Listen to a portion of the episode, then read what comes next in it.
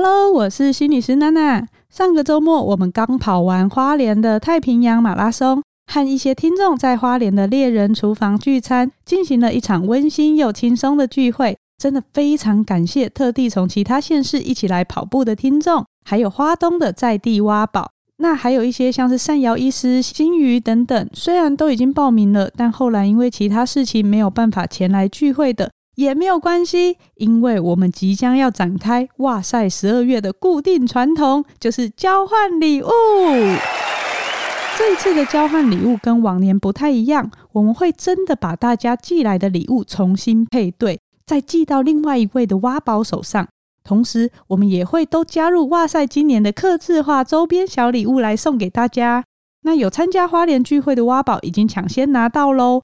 这次的小礼物是桥边设计的木浆海绵，因为知道大家常常会一边做家事的时候一边听哇塞心理学，所以我们就想说洗碗的时候也可以陪伴大家。这次一共设计了哇塞亮晶晶，还有正念洗碗的两款图案都非常的可爱，可以到我们现实动态去看照片。这次可以这么快的就决定好周边，而且超快拿到质感很棒的成品，就是用了理想印制的刻字化印刷服务。我真心超级推荐他们的网站，从注册开始，每一个环节都很清楚，制作沟通的过程也非常的顺畅，品相也很多。除了你常看到的钥匙圈、杯垫、贴纸、马克杯等等的小物以外，比较大的像是抱枕啊、硅藻土的地垫也都可以印。那我们就是比较标新立异一点，所以就选了比较少见的木浆海绵。那他们的窗口联络的时候，还一直说哇塞的听众很适合拼图，说因为很疗愈。我是不知道他是不是误会了什么。不过呢，近期他们家的活动真的很超值，因为只要一个就可以做。所以如果圣诞节你想要送男女朋友、送家人，或是留下今年的纪念的话，都很适合。全站只要你输入娜娜就可以折一百元，而且还不限金额哦。那如果你是商家或是大型的企业，逢年过节都要印制一些周边赠送给员工或客户的话，大量采购输入 Nana Pro 满三千就可以折一千，而且这些折扣都是不限时的哦。相关的资讯我们就会放在资讯栏。如果你都已经听到这里了，今年除了交换礼物以外，一样我们有开放投稿哇塞的活动。回顾一整年，会不会有哪个人是你特别想要道爱、道谢、道歉的呢？欢迎投稿给我们。帮你传达爱跟温暖，你可以邀请你想传递的对象一起收听哦。交换礼物和投稿相关的规则，就请看资讯栏的说明啦。接下来就进入我们好久没有上线的故事音乐心理学。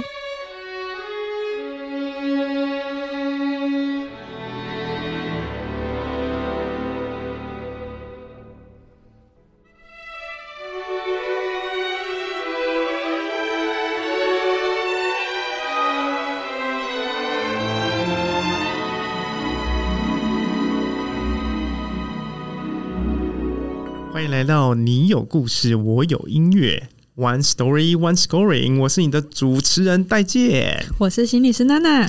这一周呢，我们有一个也是跟感情的关系，但是是不一样的感情的故事。它比较前端，它它可能不是前端，它只是可能还没有开始。对，这这周的主题呢，我把它取名为“说出口的勇气”。觉得我这取名字取得蛮好的，因为他在讲一个暗恋的故事。由浮游人类体他所提供的，他用一个很像在写故事情境的手法来叙说这一次的故事。这故事里面讲到暗恋。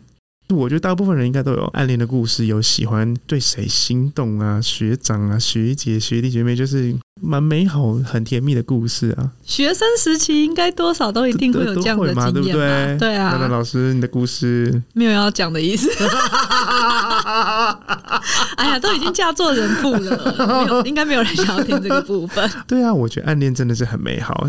暗恋你至少不用经历失恋的痛苦。通常它会是一个期待的过程，所以基本上好像都蛮酸酸甜甜的。对，就是蛮酸酸甜甜的。嗯、那为什么叫做说出口的勇气呢？我们就来听这个故事。嗨嗨，我要怎么办啊？我帮你演女生好了。好好好好，因为他是用故事的说法，所以我们就来这样。嗨嗨。他和我一样是细腻敏感的人，五步远还不到打招呼的距离就瞄到彼此。我们却过脸，直到他的脚踏车缓缓地停住了在我身旁。哈嗨！我羞涩地假装刚刚没看见他，正式地打了一次招呼，忘了他回了什么，也是嗨吧。那个路口是他平日去医院实习经过的，我对他有微微的好感，他也知道。不过这份好感的存在，并不影响他与男友之间的关系。哦，原来是这样。稍早在路口执勤时，幻想着，要是今天遇见他的话，我要跟他说，很高兴认识你。我想要把握和你见面的机会，因为我可能快不在了。我的灵魂一点一滴的在消失，瞬间，他的身影进入了我的视线。在我还犹豫不决时，心想着啊，硬着头皮上了。很高兴看见你啊，我我也是。我想把握和你碰面的时间，就像演员没有润好稿，勉强挤出的台词一样，声音出去了，情绪卡在喉咙。他微微的弯了头，只是我之后可能不在了。嗯，为什么啊？不行。接不下去了，气氛僵了，剩下的话语哽在喉咙。你要调到别的地方哦？嗯嗯，就绿灯了。他会心一笑的说：“刚好这学期末实习也要结束了。”看着他渐行渐远的身影，我好想跟他说这一切。我的灵魂一点一点的消失，只有我看得见。有时像泡泡一个一个飞走，有时像棉花糖粘在风一整块飘去。何时开始？为何如此？我不知道。但是有种莫名的确信，最后一缕灵魂离开时，我会消失在这个世界上。剩下的时间，我想去找回每一个遗失的他们，喜欢的、想念的、感谢的、误会的、抱歉的。下一次。我要在你面前说出口。哇，这是一个有点点，也不是凄凉，但是我觉得这有一点点美美的，但是又带有一点遗憾的感觉。嗯，啊，暗恋总是最美啦。就来问一下那个老师对单恋的想法跟看法好了。我们在想暗恋或单恋的时候，它其实前面一定会有一个我们说独自喜欢的阶段嘛。就是你只有你自己在喜欢人家。我自己在做青少年的一些个案的时候，或者是第一次谈恋爱的人的时候，大家常常就会说：“老师，我怎么会变成这样？我不喜欢这样。”我觉得就是会很慌，不知道自己发生什么事情。心情上的变化是第一次嘛？所以，如果我们来看看单恋，究竟在心理学我们统整出来，哎，大家通常会有哪一些状况呢？想法上面其实很明显的特征就是你会想要跟别人增加接触的机会，建立连接，嗯、所以你就会看到我们的浮游人类体先生呢，也是会变得比较关注这个人，想要尝试跟他搭上一点关系，嗯、接触也好，碰面也好，对，想跟他说一句话，对。然后我觉得像。我们自己回忆自己在学生时代的话，你常常就会看到有一些同学喜欢某一个人，他可能就会模仿对方的口头禅呐、啊，啊、然后注意到他喜欢的东西呀、啊，甚至捉弄对方。对对，小学生就很喜欢做这件事情，这样。对 对。我记得我国中的时候，好像写字还会越来越像那个喜欢的男生，然后被同学抓包了，我还不承认说没有啊，我写字本来就这样。我哪不在？你跟我不同班，也是啊，我们差了一两届。对啊，好，然后所以就会变得比较敏感吧，那一阵子。OK，你会去揣测对方行为的一些意义。嗯嗯嗯，对，这是一定的。比如说他摸我头，哦，你就会觉得他是不是对我有意思？是啊，如果。别人做什么动作，你会觉得他是不是对我有意思？嗯、可是男生，你知道男生通常都比较迟钝啊，有的时候是吗？我觉得男生还蛮喜欢乱想的呢，就是人家没做什么，他，他也觉得对方对我有意思。对，可嗯嗯，我也不否认啦。好啦好啦，这样说也没有错。但是其实后来你就会发现，有时候可能是真的是自己想太多。对，这完全是误会。他就是只要比他矮的，他都摸头。OK，他习惯动作，对啊。另外一个就是你可能会刻意想要掩盖自己的缺点。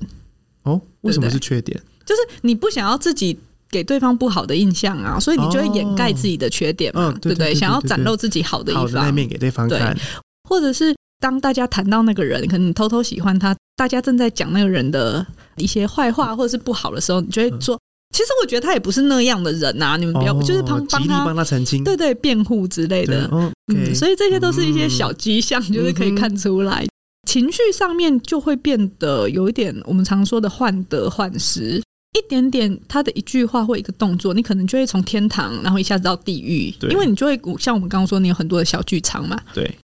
我觉得最多我碰到有苦恼的，都是因为这个情绪的波动，嗯，然后他们会想要来聊一聊，特别是青少年啦，嗯，因为他们会觉得说，哦，好痛苦哦，这个情窦初开嘛，第一次有这样子喜欢上一个人的反应跟情绪。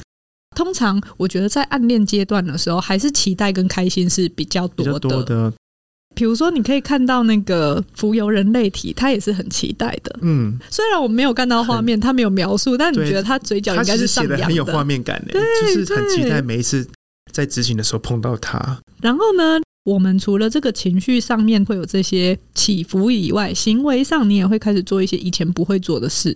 哦，像是讨好对方吗？或者是你会想要更了解这个人吗？比如说，像我们以前在乡下，大家骑脚踏车，那可能就会陪他多骑一段，哦，多走一段。对啊，明明你家都到了，你还要骑过两条街再回来，就是尾随他。但是今年跟烧法已经通过了，大家要小心这样子。OK，那等一下再谈。大家也常常会利用一个，就是巧立名目，比如说，哎，我刚好有两张票，哦，要不要一起去之类的？Okay, 你开始会有一些行为上的邀约啊，嗯、或是你会。假装不期而遇，其实你明明站在那边站岗很久了，嗯、然后进去便利商店说：“哎、欸，这么巧啊，你怎么会来？哦，跟谁来？” 这真的是单恋会做的事情哎。现在想想真的很青春哎。其实现在也可以单恋啦，就像我们现在这个年纪哦，也是啦。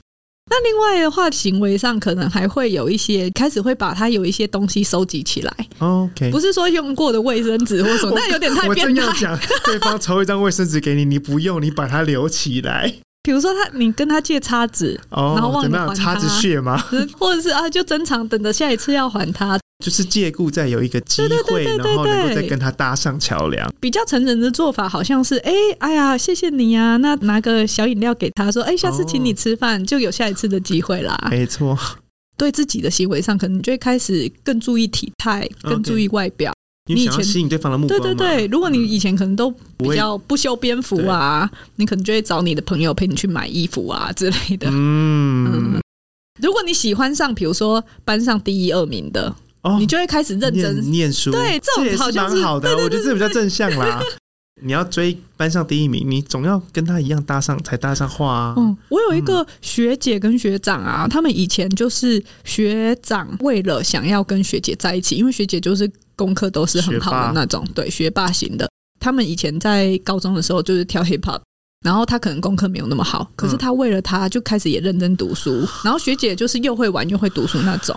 呃，学姐是我阳明的学姐嘛，然后学长也因为他，然后开始认真读书。他们就后来有在一起，然后后来他也是考上台大啊，一个后来当了兽医，然后另外一个也是博士完成，就是互相扶持。他们在一起从高中一直到最后就很厉害哎。那现在？就很幸福啦，我觉得真的很不容易。原本学长有点暗恋他，可是他觉得我要把这个人，他想套牢他，对，他就做出了很大的改变，对，做出了很大的改变，然后也让自己更好，而且是很好的改变。所以我觉得刚刚讲到的这些爱情症候群也好，就是会有一些，比如说喜怒哀乐、心情的浮动啊，注意力无法集中啊，都载化在那个人身上的情形。好啊，那讲到这里，我们就先来听听。KT-ONE 老师们写的这首《说出口的勇气》。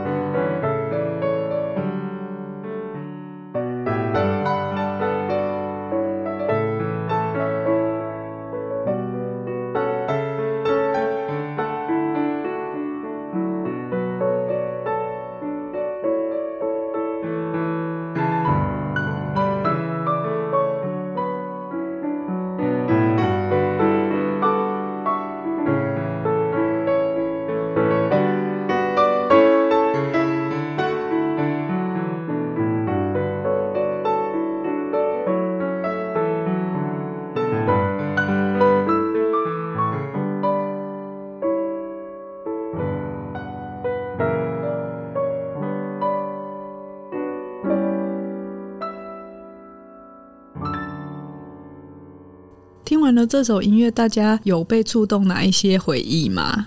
是酸是甜，是苦是辣呢？单恋这件事情，如何有勇气的说出口？娜娜老师有没有给我们一些建议？我觉得像他这样子的状况啊，偷偷喜欢没有说开，我们常常叫做暗恋。对，但是如果你表白以后被拒绝，嗯，你就会变成一厢情愿。这听起来怎么有一点点 不是淡淡的忧愁了？跟失恋好像没什么两样。所以我觉得这就是难的地方。到底要不要表白？说跟不说之间，就是因为他这样子。那因为看起来浮游人类体，他并没有特别表白嘛，他没有特别的表白、嗯。他知道对方是有男朋友的，是不是有关系？嗯、还是他说他可能快不在了，他灵魂一点一点在消失，消失跟这个有关系？但显然他是有一些顾虑的，不管是来自于对方的，或是来自于自己的。嗯、那这些可能都会让他没有办法那么。容易的去倾诉自己的向往，有没有可能他就是知道说，因为他有男朋友，所以他没有去做这个表白，所以他的灵魂一点一点的在消失，因为他已经做了这个决定了，他最后面可能才觉得，如果下一次再有一次这个机会，我想要说出口，我也暗恋过人家长达五年以上，那那个时候你的心情是觉得，如果说了会怎么样？就是其实也是有机会出去吃顿饭，但是。就觉得说了好像关系就不见了，是，可是不说关系也不见了，哦，就是好像说跟不说都有得到一样的结果，所以回想起来也觉得好像说跟不说都没有差。那在什么样的考量之下才会愿意表白呢？嗯，通常啦，通常大部分的人不说的考量都是。比较有自信的人可能会觉得自己表现的已经很明显了，嗯哼，觉得自己自以为已经很明显了。他 其实不是暗恋，是明恋，也有可能，或是他以为自己做的很明显，可是对方根本没 get 到，也有可能，对，也是有。但是大部分的原因可能都是怕会失去对方，怕连朋友都做不成了。所以呢，这个时候就会觉得说，那我不讲，至少还可以维持当前的关系。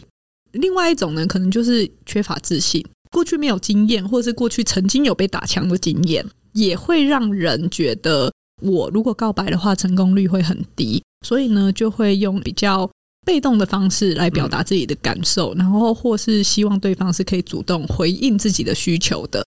那如果会说的话，我通常遇到的很多是第一个，他觉得十拿九稳了，当然有可能是他自以为，对啊，或者十拿九稳。可是就会看你自己怎么看待这件事情。如果你丢球过去，对方也接，然后也有对也有回应的话，你大概就会知道，好像不一定要一定到表白，某一些行为你会知道，哎，我们现在算是在一起了吗？OK，这个又是一个另外一个可以值得来探讨的话题。对对，可是呢，有时候并不是十拿九稳的状况，有些人的表白是因为他已经很没有办法忍受那个不确定感了。嗯他开始很在意，然后在意到不想要只是朋友，嗯，或是有出现其他的竞争者，哦，所以他被逼得不得不表态，他想要结束目前这个暧昧不明的状况，所以他可能就会选择比较直球对决，就直接就说了。对，那如果被拒绝了，可能就会觉得那也没关系。我自己是觉得，其实没有绝对的答案，说要说或不说，因为真的要看你们两个人互动的步调。Uh. 所以他才会那么难，到底要在时什么时间点说？而且时机很重要，因为有时候就会变成你错过了某一些 timing 的时候，你会暗恋这个人好多年，然后他跟别人木已成舟了。对对，对，对，对，他喜可能也喜欢上了别人，因为他并不知道你喜欢他。对，然后可能就会一再的错过。哇，这真是很比悲伤更悲伤的故事吗？时候你会看到有一些经验是这样的，啊、我好像。蛮欣赏这个人，这你也知道，这个人蛮喜欢你的。可是他可能在某个 moment 他是有伴侣的，然后呢，等到他没有伴侣的时候，可是你又刚好有伴侣，对，对，就彼此一直在错过。最后这样子就只能真的变成朋友啊，或者是就渐行渐远啦。对，有的时候甚至是渐行渐远。所以这个真的是天时地利人和，直球对决是大家常常不太敢做的。可是我很欣赏哎、欸，就他就是因为很难做到，所以你才会觉得能做到的人其实很洒脱。真的、欸，为什么会觉得如果现在大家可以进行直球对决会是不错的呢？是因为跟骚法已经通过了，不能太多，但是太少了，你又会失去机会。对，那这个要怎么拿捏呢？嗯、呃，它里面有八大原则嘛。第一个是监视观察，可是如果你喜欢那个人，你真的会，你就会情不自禁，对啊，就会看他。第二个是尾随接近，这是有一点 too much 啦。对对 对，尾随是有点 too much。可是像我们以前，可能真的就是你骑脚踏车在他后面五十公尺这样，对呀对呀，远离而去。然后当然有一些是像是冒用各资。通讯骚扰、哦，这真的就不 OK 了。对，妨碍名誉或者是歧视贬义，这种就真的对太过了。跟骚法它其实主要是跟性或性别有关，而且你是要反复出现的，你是持续性，而且是对特定的那个人的。嗯，你要是违反他的意愿，而且心生畏怖，嗯，才会成立。所以大家也不用太觉得说哈，如果我只是就是这样，我以后怎么暗恋人？对，不过我觉得还是要稍微注意一下，因为。有时候那个一线之隔要怎么拿捏？我们有没有去尊重别人的意愿？别人的一些隐私其实还蛮重要的。像是我觉得浮游人类体这样子的互动，就是还蛮蛮好的。对啊，小清新可爱。对对对对，就是他也没有过度的去妨碍对方，或者是做出一些不正确或逾矩的行为。那当然，如果觉得观察，然后多一点互动。好像可以试试看的话，我是觉得更直球对决，让对方给你一个回应，知道该怎么样做下去，会比较不容易落入刚刚说的 OK 那个境地。嗯，哎，爱在心里口难开啦。暗恋这件事情对每个人来说，呃，我想都有经历过。那每一次情景跟悸动，跟你遇到的状况，都是很棒的滋味啦，就是非常的难得的一个经验啦。对，没错。我们今天呢，就在这里跟大家说再见喽！我是你的主持人，再见。我是心理师娜娜，拜拜。拜拜。